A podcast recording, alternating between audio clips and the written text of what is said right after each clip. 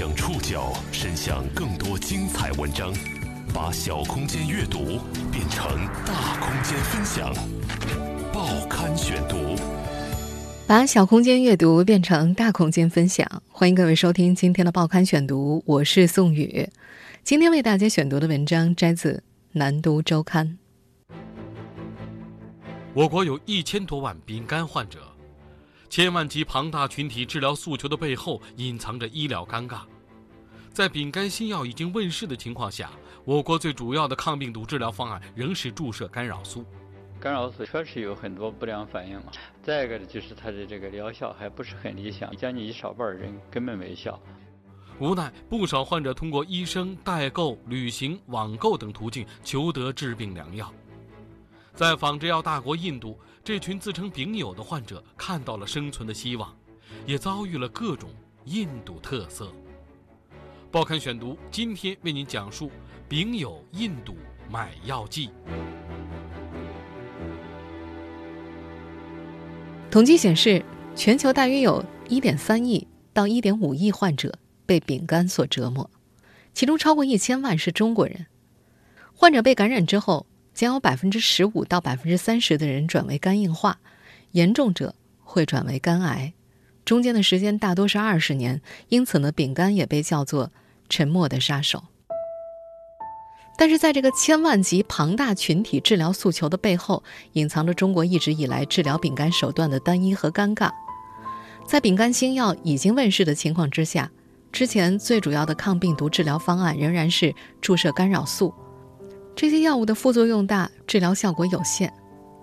国外具有明显疗效而且副作用较小的药物是来自美国的吉二代，这种新药是在2014年推出的，主要用于一四六型丙肝的治疗，但是它的价格却令人望而却步，一个疗程的价格是直达9.45万美元，大约需要60万元人民币。然而，在仿制药大国印度，出现了与这种丙肝新药疗效接近。售价却仅仅只有美国要七十分之一的仿品，这给国内的丙肝患者们扒开了一道能够看见曙光的裂缝。今天的报刊选读，我们就要认识一群远赴印度买药的丙肝患者们，他们自称为“丙友”。美国药物太贵，印度便宜的仿制药，在不同的心态驱使下。自称为丙友的丙肝患者们开始了漫漫求药路，他们通过医生代购或者是旅行、网购等各种途径求得自己的治病良药。报刊选读继续播出《丙友印度买药记》。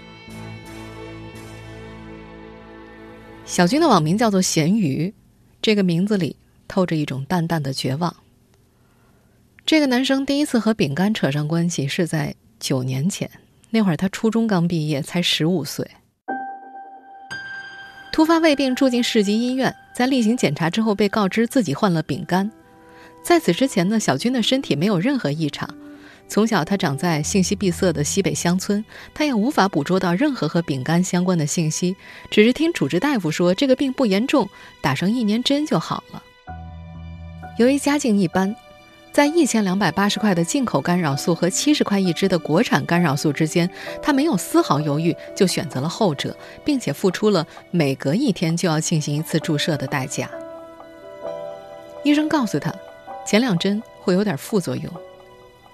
三百万单位的干扰素注射进体内的那个晚上，小军就开始高烧不退，头晕、乏力、恶心，种种不适感也在随后的几个小时相继袭来。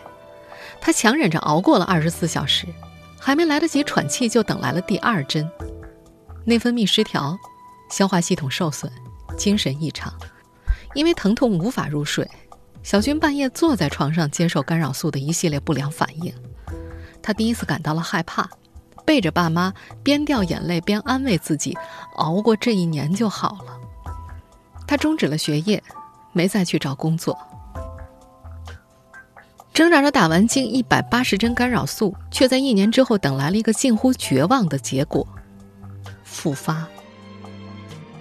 在去年七月二十六号世界肝炎日，首都医科大学附属北京佑安医院副院长段中平在接受采访时谈到了干扰素的副作用和疗效问题。干扰素确实有很多不良反应，轻的吧还好一些，就是发烧啊这些感冒样症状身上没力，但是严重的时候，包括引起一些神经的抑郁啊，包括一些甲状腺疾病啊，所以它的副作用还是比较大。再一个呢，就是它的这个疗效还不是很理想，一多半人有效，还有将近一少半人根本没效。不过这一切，那时的小军并不太清楚。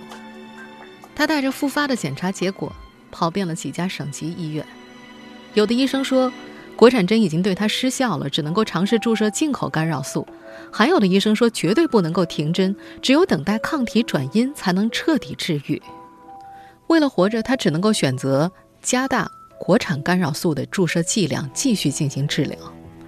在每次六百单位干扰素的作用之下，小军体内的丙肝病毒终于在八个月之后再次转阴了。可是抗体的状态却迟迟没有变化。就这样，在一直等待抗体转阴的过程当中，他又打了五年干扰素。后来，小军都不用去医院了，自己买了药就能注射。开始还打哆嗦呢，到后来闭着眼睛都能给自己打针。这段经历让他被唤作战士，几乎所有的病友都觉得不可思议。咸鱼怎么能熬过七年干扰素的摧残呢？在这七年间，小军体重最轻的时候只有六十九斤，不间断的副作用把他牢牢拴在了床上，不敢出门面对朋友，更害怕别人的目光在头顶上停留。累积的毒素让他的头发一撮一撮的脱落，他陷入了极度的自卑。除了家人，所有的知情者都躲得远远的，就连去分诊的时候，医院的护士都会刻意拉一拉口罩，把头扭开。小军不解：“我是怪物吗？丙肝病毒不会因为日常接触而被轻易传染呢？”在这里，我们也顺便科普一下丙肝的几种传播途径。四川华西肝病研究所李立新主任。呃，丙型肝炎是会传染的，它是一种传染病。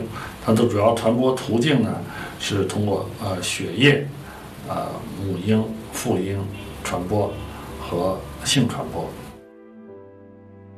我们再回到小军这一边，在和针筒为伴的青春里，这个男孩几乎不会笑，更忘了兴奋是什么感觉。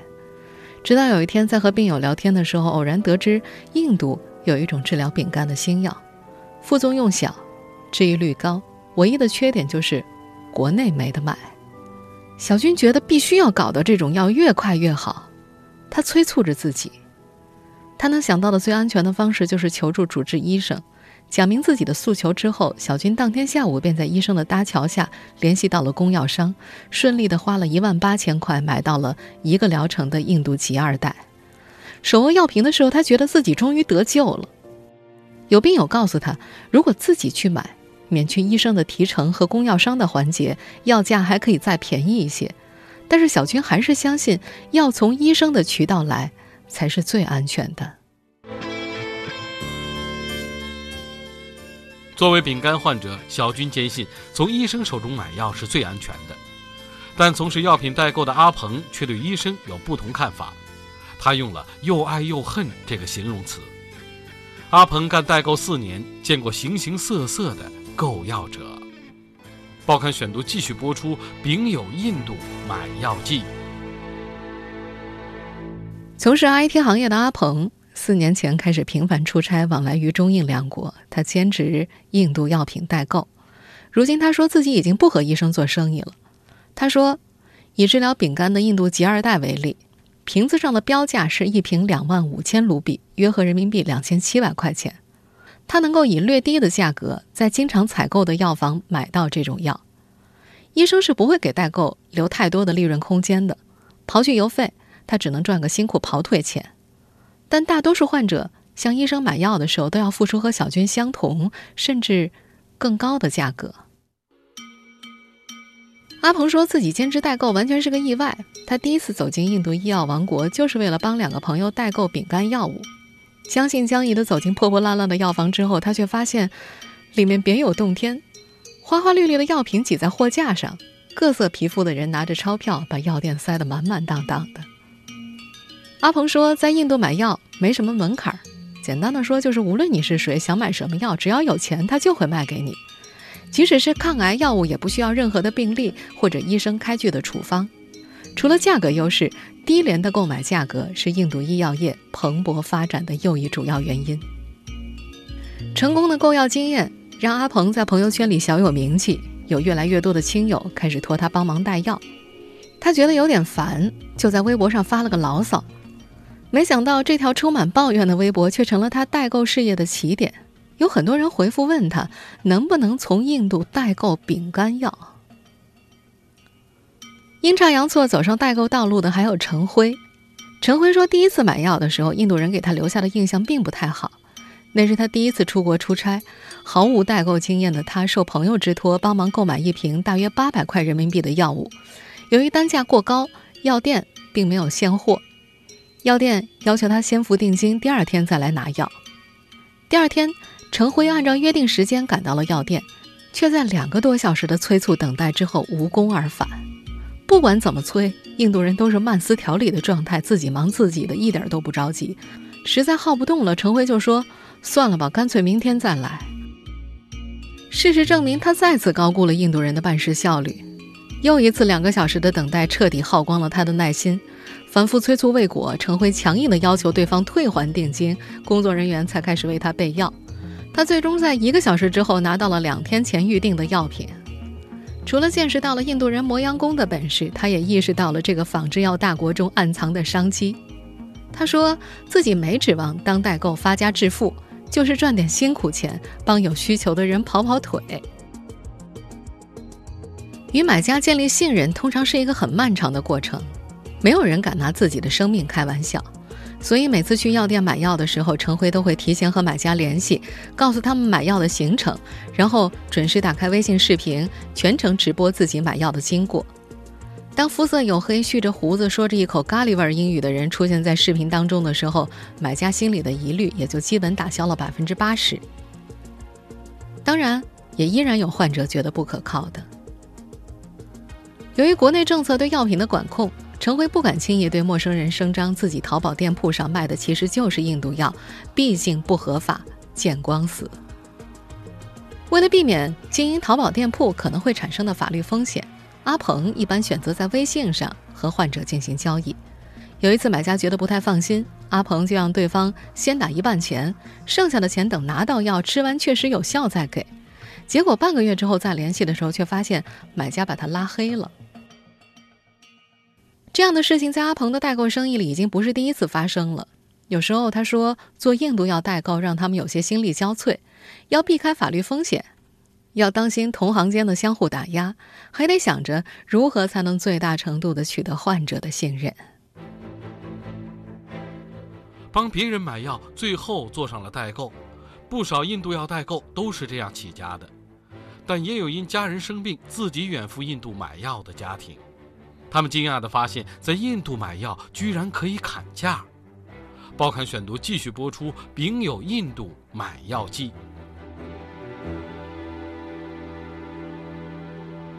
停针干扰素一个月之后，杨洋母亲的丙肝就复发了，化验单上的病毒量已经复制到了七百万量级，病情发展速度之快，让一家人慌了手脚。医生建议服用两个疗程的欧盟联合，也就是索菲布韦加达卡他韦进行治疗，并且向他们推荐了一家售卖该药的医疗机构。医疗机构给出的报价是一万九千八百块钱一个疗程，若想彻底治愈的话，需要购买两个疗程，近四万块。对于洋洋一家而言，这是个不小的数目。即便如此的话，他仍然不敢考虑选择代购，他觉得肯定还有别的办法。只要一有空，洋洋就开始查询购药事宜。咨询了大量的病友之后，他动了到印度买药的心思。他说自己完全没有考虑过代购，觉得不放心，毕竟那是妈妈的救命药啊。但这个决定遭到了母亲的强烈反对，母亲当时就哭了。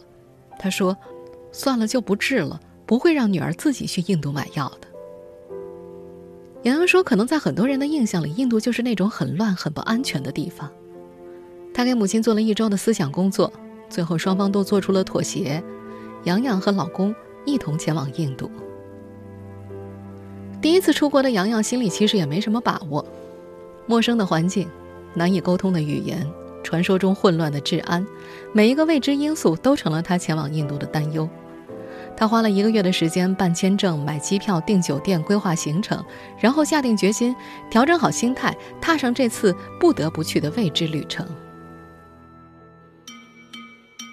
印度首都新德里和他想象中的一样，很破，也很旧。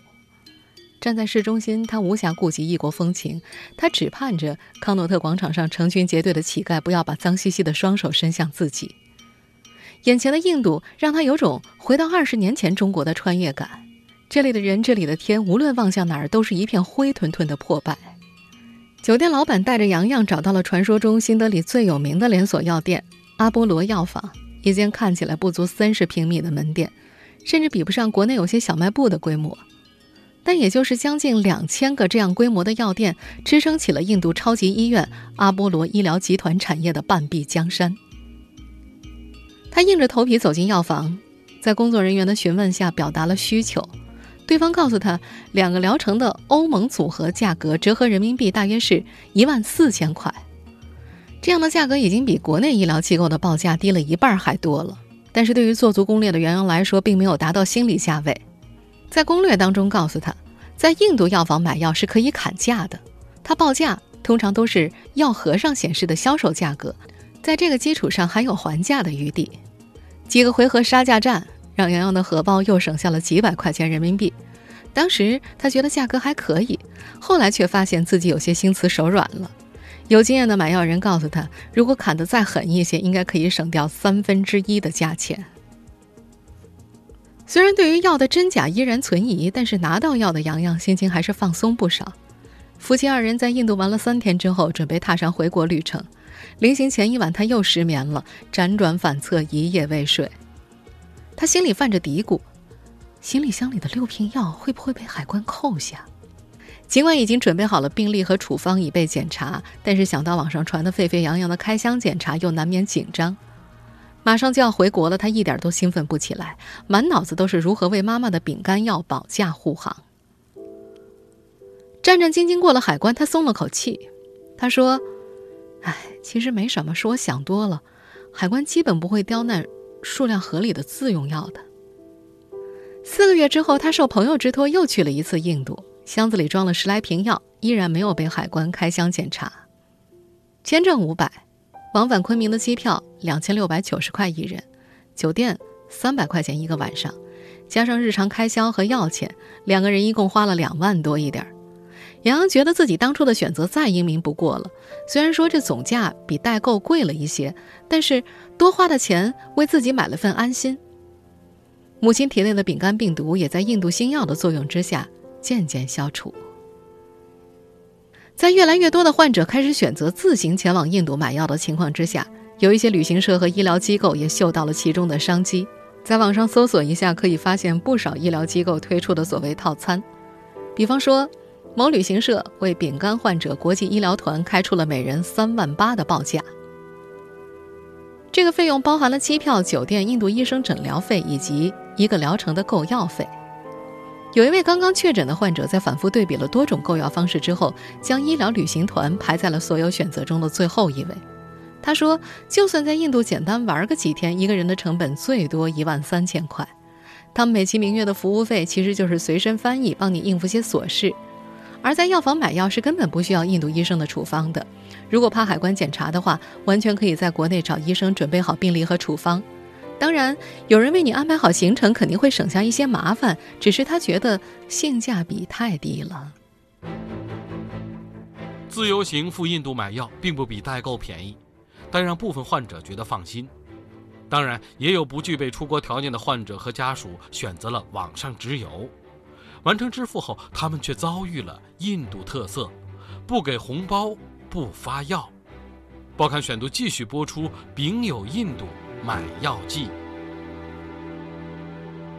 在网上浏览购药信息的时候，卫星偶然发现，阿波罗医院的药房可以为患者提供药品直邮服务，只需要向客服提供所需药品以及医生开具的处方，并且完成国际支付，就可以在十到二十天之内收到药物。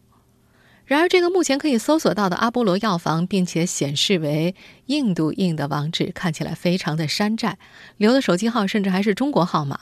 也曾有患者在国内著名社区发帖，称某个打着印度药房的电商平台是国内骗子开设的，但是终究没有得到更多的回应。所以，卫星登录的阿波罗药房是否只是国内从事代购的人所做的电商平台，目前没有得到验证。卫星回顾了一下自己的购药经历，他打开页面咨询窗口，药房会随机安排客服人员对接，用简单的英文就可以交流了。讲清楚自己想买的药，客服告诉他需要提供医生开的处方，并且给了个微信号，让他随时随地通过微信和他联系。按照对方的要求提供了相关材料，收到确认链接之后，使用 Visa 卡进行了支付。按照客服人员的说法，支付成功两个工作日之后，药品就可以进入邮寄阶段了。可是刚完成支付，对方就在微信中向卫星索要好处费。因为担心出现差池，他只好包了一个红包。这份慷慨也让他第一次的购药过程几乎没有出现任何的差错。购买第二个疗程药物的时候，红包事件在他内心的反感仍然没有消除，他索性在官网上重新匹配了一位客服。两个人在微信中的交流还算顺利，支付成功之后，对方却摆出了一副爱理不理的面孔。眼看第一个疗程的药马上就要吃完了，他却迟迟没有收到包裹信息。他连续在那家网站上换了几个客服，一听说他已经买了药，都告诉他会帮忙问问的，却再也没消息了。不得已，卫星只好再次求助红包客服，并且表示事后会感谢他。对方第二天就帮他的药品安排了发货。卫星说：“收红包在印度更像是一种增值服务，这是不是花钱好办事呢？”线上购买饼干药同样是可以砍价的。最终，卫星以标价九折的价格买到了一个疗程的印度吉二代。除了药费，还有运费以及关税。一个包裹运费四百二十块，只允许寄一瓶药物，一个疗程需要三个包裹才能够寄完。此外，患者还得支付百分之三十的药品关税。一个疗程的吉二代到手，卫星总共花了一万零七十一块，没少操心。但是他觉得这个价格还是比亲自去印度便宜了一些。我们刚刚了解到的就是一群丙肝患者波折的印度求药经历。好在。今年终于有好消息传来。四月二十八号，国家食品药品监督管理总局批准了首个口服直接抗丙肝病毒药物达拉他韦和阿舒瑞韦软胶囊在国内上市，适用于治疗基因一 B 型慢性丙肝，包括单独应用干扰素治疗或者干扰素联合应用利巴韦林治疗不适合不耐受的患者。在日本和美国，这两款药是于二零一四年推出的。去年世界肝炎日，北京大学医学部教授、中国工程院院士庄辉曾经介绍说：“新的口服的抗病毒药，那就价格也便宜了，疗程短，三个月就行了，哎，也没有什么副作用，比较安全，有效率可以达到百分之九十到九十五以上。”生产商百时美施贵宝公司介绍，这款新药目前正在备货阶段，七八月份将会在国内。正式上市。在媒体的报道当中，这样写道：“这预示着我国丙肝治疗方案将会发生重要改变，更让中国的丙肝病人不用再前往印度买药了。”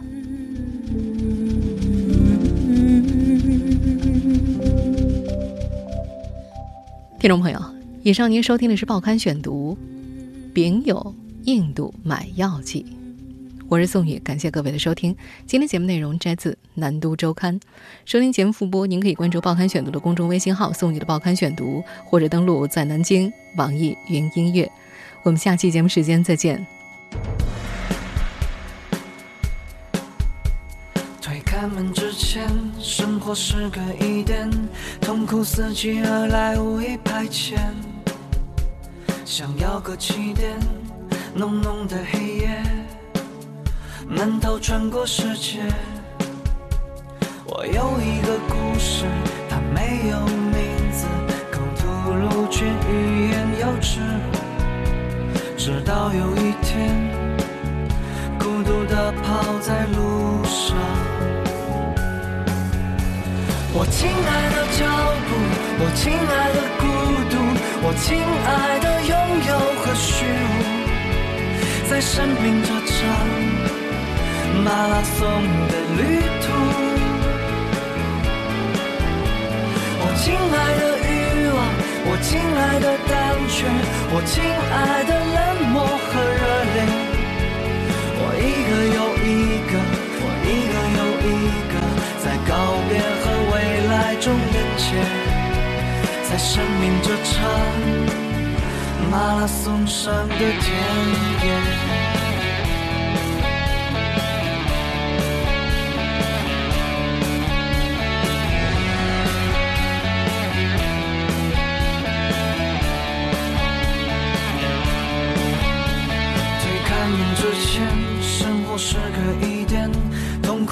苦伺机而来，无意排遣。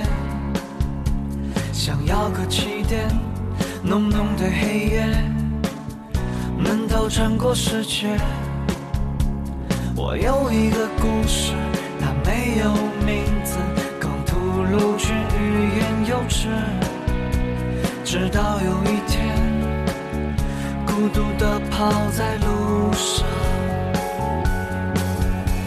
我亲爱的脚步，我亲爱的孤独，我亲爱的拥有和虚无，在生命这场马拉松的旅途。我亲爱的欲望，我亲爱的胆怯，我亲爱的冷漠和热烈，我一个又一个，有一个。在告别和未来中连接，在生命这场马拉松上的天。